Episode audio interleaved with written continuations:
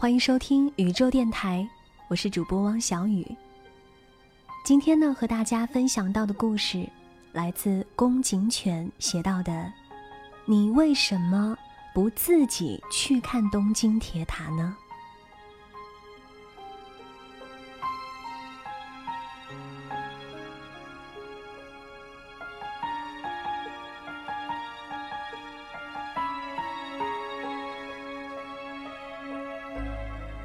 很久以前，有个人说要带我去看东京铁塔，我就跟个傻瓜似的，把东京当成一个特别神圣的地方，年复一年，日复一日的盼着。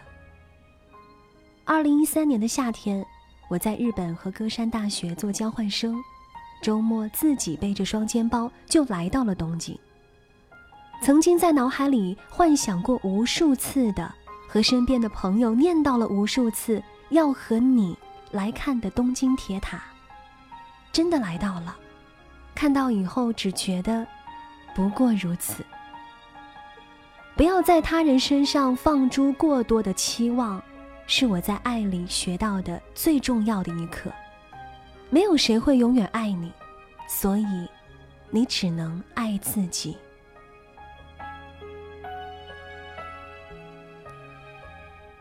我初恋。是我们高中的风云人物，他是体育部部长，我管文学社。学生会周一开例会，我们的手永远在桌子底下偷偷的拉着。那一会儿，他下课给我传过纸条，放学陪我回家，生日送我礼物，跟我从诗词歌赋聊到人生哲学。我是真的特别喜欢他，想起他就像是偷藏了一块一米八五。又高又壮，还会打篮球的糖。放学一起回家，趁着没有人的时候牵手，在他家楼道里面偷偷的接吻，害羞的抬不起头，眼睛四周瞎转，就是不敢看向男主角。已经沸水冒泡，壶嘴吐气，壶盖冲起，心里的小人儿更是尖叫蹦跳，激动的冲去报名马拉松。早晨醒来，想起他。都觉得今天是阳光明媚的星期六。高三，他要去加拿大，彼时我根本不知道出国读书是什么概念，也没有钱可以携巨款陪他去资本主义烧。我在机场哭哭啼啼的说分手，我当时其实就是想吓吓他，想要他下一秒就把我拥抱在怀里，然后告诉我。我爱你，我不走了，我们永远不分开。可是他看了我一眼，便说：“好的，我们分手吧。”最后一次逼问他那些已经问了三千多遍的问题，却依然得不到我想要的答案的时候，我只能完全失控的大哭起来。我像所有狗血故事里的前任一样。在提出分手后，飞机飞走的下一秒钟，我就后悔了。在他刚到加拿大的那一个月里，我无数次的丢掉我可怜的自尊心，求他原谅我的无心之失，一时口快。我说：“我求求你，我们和好吧。”我不知道在爱情面前我可以这样的卑微，可是他怎么也不愿意和好。我因着那一点点做作的姿态，那一点点不屈的高傲，那一点点不愿认命的自私，忍受不了下一段路程的孤独，所以狠狠地抓住不放，直到把所剩的美好回忆都践踏成难看的曾经。其实，所谓爱情，不过是一句平和与安宁。哪里会有这样那样狗血式的拯救？说白了，只是他不爱你了。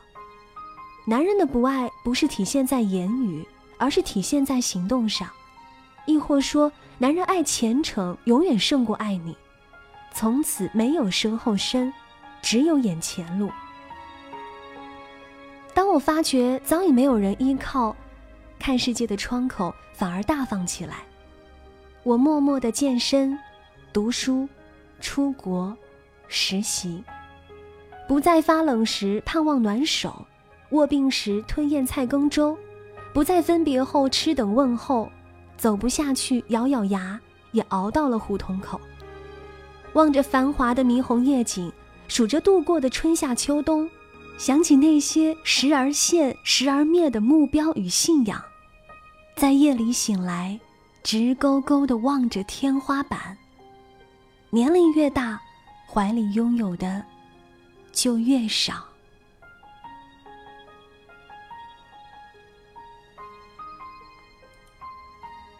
多年以后，我阴差阳错的来到了温哥华。在我的印象中，加拿大是多雨的，手中需要常拿一把伞。我在朋友圈象征性的上传了几张照片，我写：“Stanley Park 很美。”也很大方，基本上大一点的景点都跑了遍，除了比较偏远的地方没有时间去。搭 Big Bus 还是很划算的，酒店还给了优惠券。因为看过更美的风景，觉得城市里的风景大同小异，也许多伦多会好玩一些，不过如此。一位老友看到我的微信定位，问我：“嘿，你记得吗？”某某某也在加拿大。经他提及，我才想起来，哦，原来他也在这里。可是，这和我又有什么关系呢？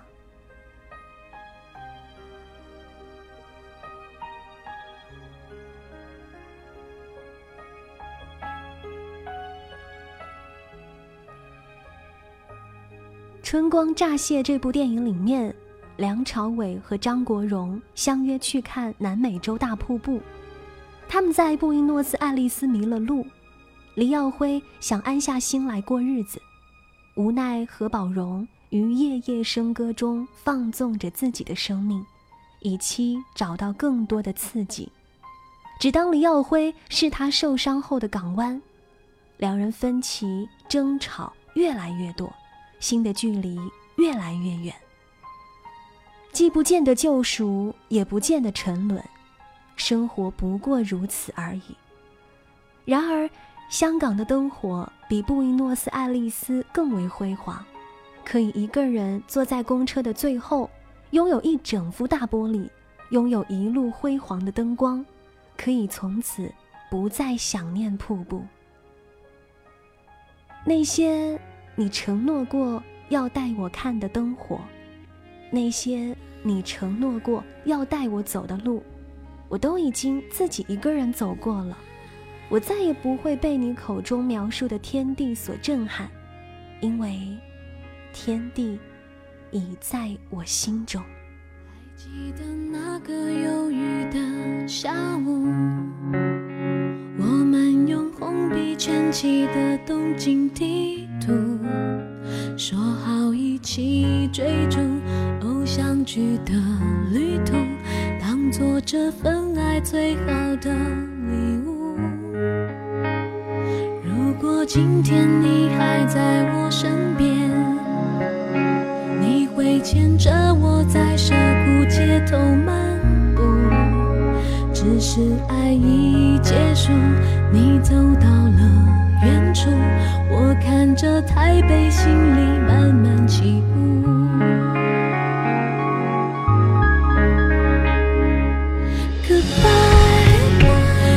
紧贴他的幸福，虽然这份爱只有我没退出。